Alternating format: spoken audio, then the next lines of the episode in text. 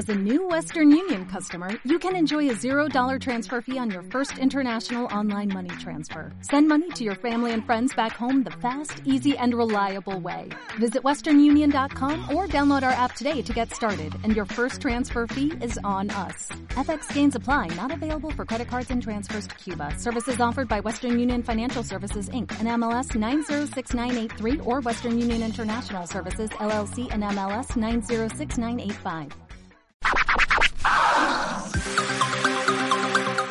Michoacán.com. Planea tu visita.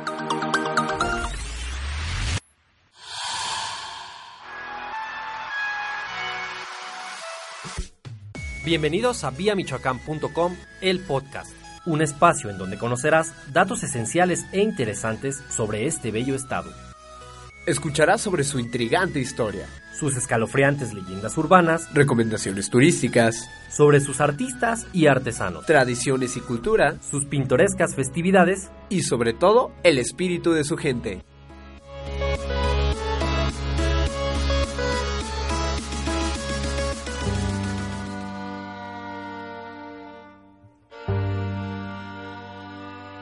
Si hay una palabra para definir a Michoacán, sin duda sería tradición.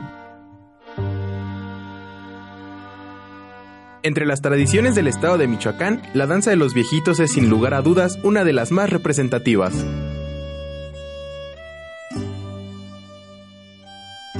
Es una de las danzas más hermosas y representativas de México. Sin embargo, no todos la ubican y menos saben cuál es su historia. No obstante, vale mucho la pena hablar sobre este baile típico mexicano llamado la danza de los viejitos. Más allá de lo que ocurre en el escenario, detrás del baile, las máscaras y el zapateado enérgico que te enchina la piel, este es un bellísimo homenaje a la vida, a la alegría de vivir y sobre todo a las personas de la tercera edad. Reconocimiento que no encuentras en ningún otro baile regional mexicano. Es curioso que muchas de las personas que buscan disfrutar de la danza de los viejitos creen que es originaria de Pátzcuaro. Sin embargo, hoy vamos a sacar la realidad de ese mito urbano y a contarles su historia para que no le digan, que no le cuenten, porque si no, le mienten y es que sus antecedentes se remontan a la época prehispánica.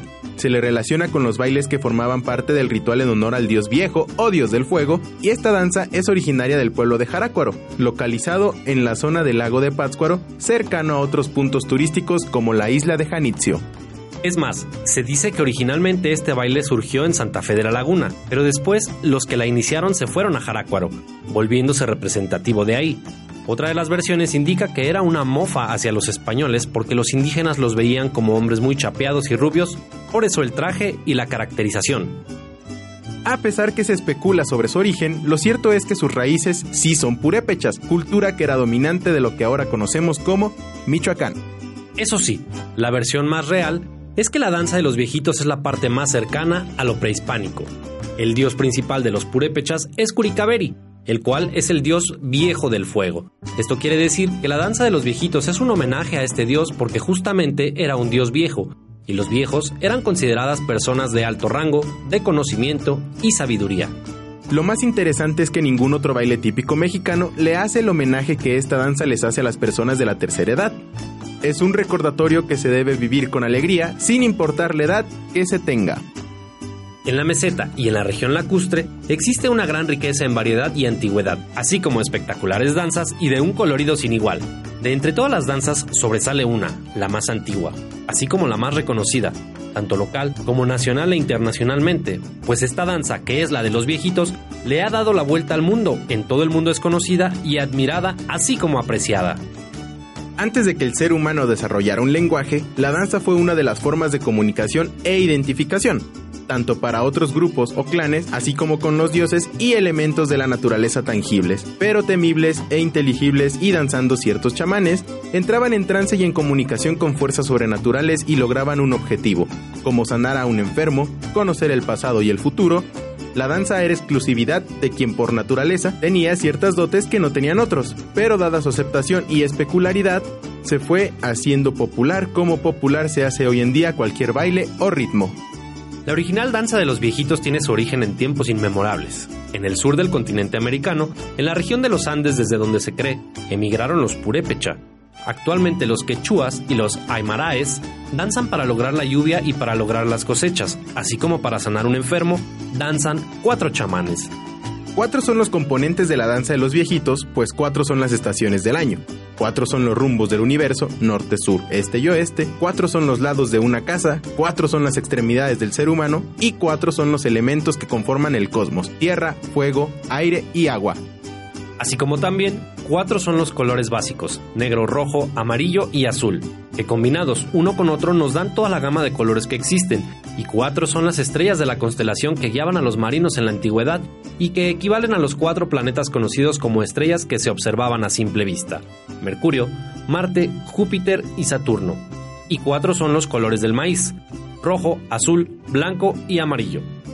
La danza tiene un origen y sentido completamente ritual y religioso, pues se llevaba a cabo cada cambio de estación, es decir, cada solsticio y cada equinoccio y se ejecutaba en honor del dios viejo Tatahuirata, y siempre eran cuatro los danzantes. Originalmente, uno de ellos era representado por una máscara de niño o joven, pues era la estación naciente, y las otras tres estaciones eran representadas con máscaras de viejos, que correspondían a las otras tres estaciones ya pasadas, y si se fijan bien, cuando se ejecutan bien, se enlazan los cuatro danzantes. El primero le pone mucha, pero mucha energía a su danza, y en contraparte el último de la fila aparenta que ya no puede, que está dando las últimas y ello corresponde a la estación entrante y a la saliente. Solo los chamanes podían ejecutarla. Normalmente eran ancianos, pues la sabiduría llega con la edad, y para derrochar tal energía, pues le entraban a la coca masticada en el sur del continente. En la altiplanicie mexicana le entraban a los pachacuachari, que son hongos alucinógenos, con los cuales entraban en trance y podían danzar hasta cuatro horas, y en ese trance podían vislumbrar lo bueno y lo malo que tenía la estación entrante. Era una danza sagrada como las de tantos otros pueblos. Pero al llegar los gachupines a estas tierras michoacanas implantaron a sangre y fuego su religión cristiana. La danza quedó proscrita y solo se ejecutaba escondidas de los religiosos y de los gobernantes. Solo los guardianes de la cultura purépecha, los petamutis, que eran los brujos chamanes, conservaban la sabiduría de generación en generación y en los pueblos más apartados y de difícil acceso pudieron conservar esta rica tradición y sabiduría, pues además, pues además eran ellos los que sabían el secreto de curar con hierbas y raíces, las enfermedades de la gente más pobre y olvidada de nuestros pueblos. También se llevaba a cabo otra danza que era ejecutada, ya no por chamanes o cuetaperis, sino por la gente común con solo un chamán que representaba al Tata el sol, una maringuía, hombre vestido de mujer que representaba a Nana Kuerari, la Tierra, y ocho viejitos que representaban a los ocho planetas restantes del sistema solar, Mercurio, Venus, Marte, Júpiter, Saturno, Urano, Neptuno y Plutón, más un elemento extra que representaba a un cometa. Esta danza era ejecutada imitando los movimientos de estos astros en el universo, cuando se alineaban todos en línea recta, alineación que se da cada 5.125 años de la cuenta larga.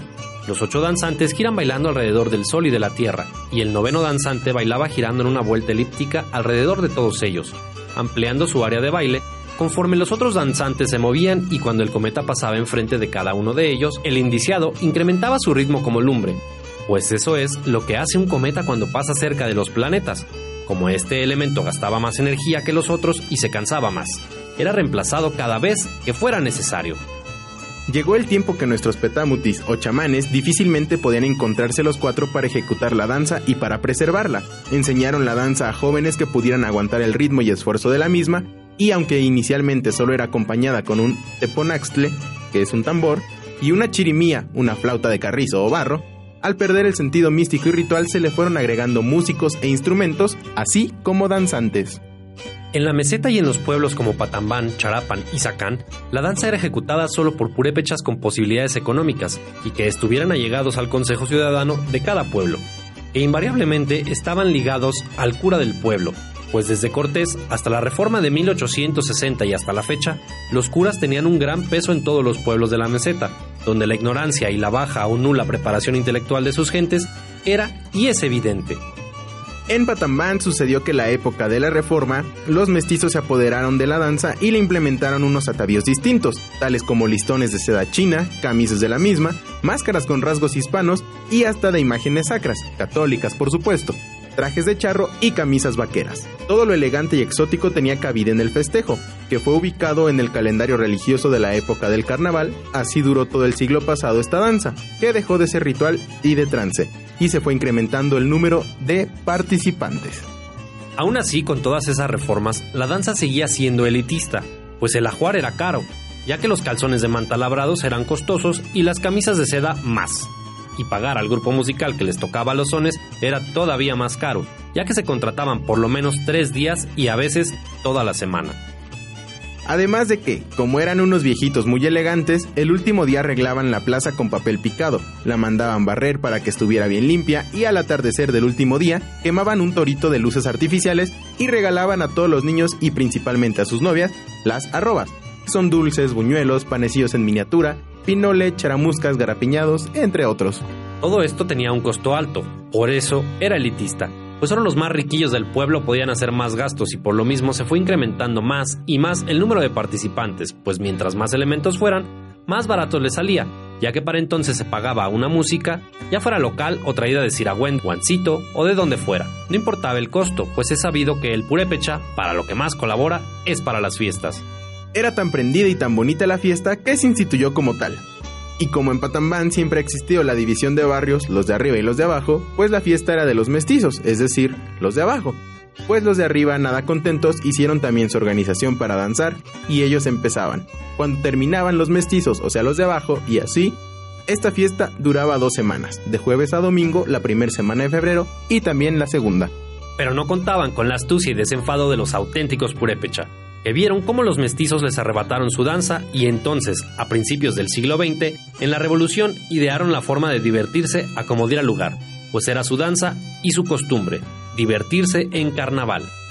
Fue así como de repente, y al no tener para comprarse un ajuar, se comenzaron a disfrazar con lo que tenían a la mano, una sábana vieja, un gabán, una cobijita o un sombrero todo deshecho y viejo y mugroso.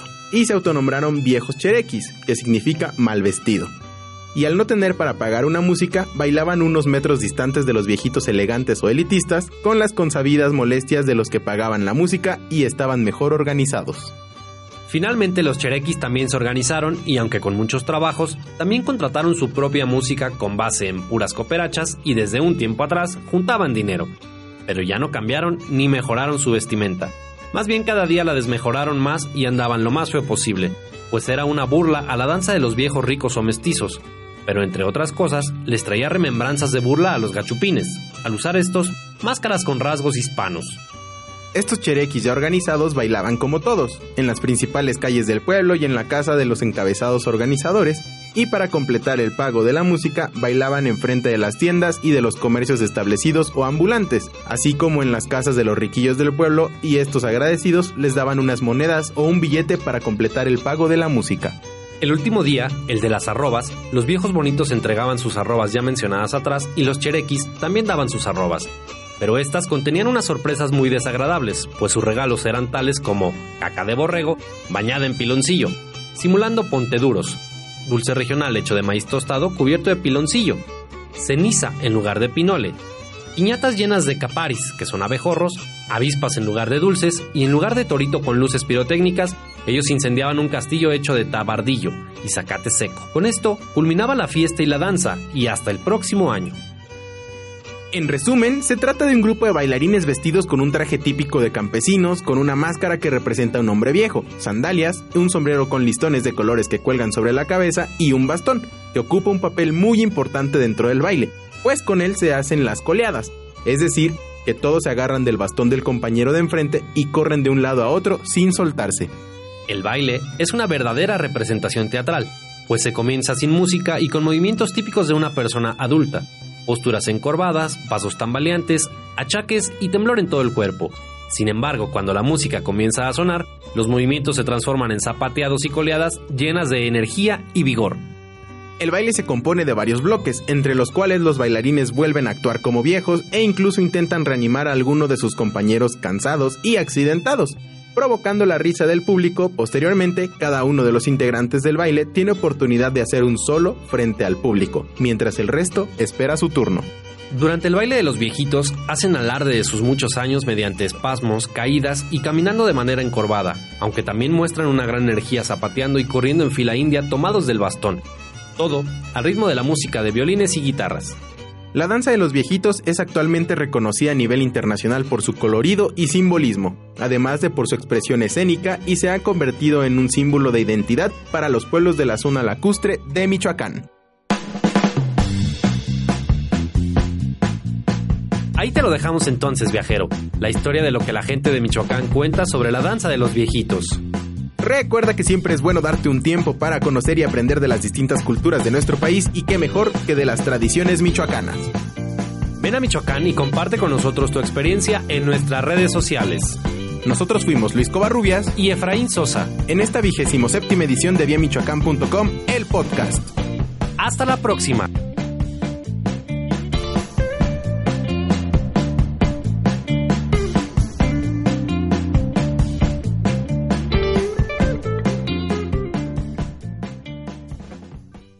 En Sherwin Williams somos tu compa, tu pana, tu socio, pero sobre todo somos tu aliado, con más de 6.000 representantes para atenderte en tu idioma y beneficios para contratistas que encontrarás en aliadopro.com. En Sherwin Williams somos el aliado del PRO.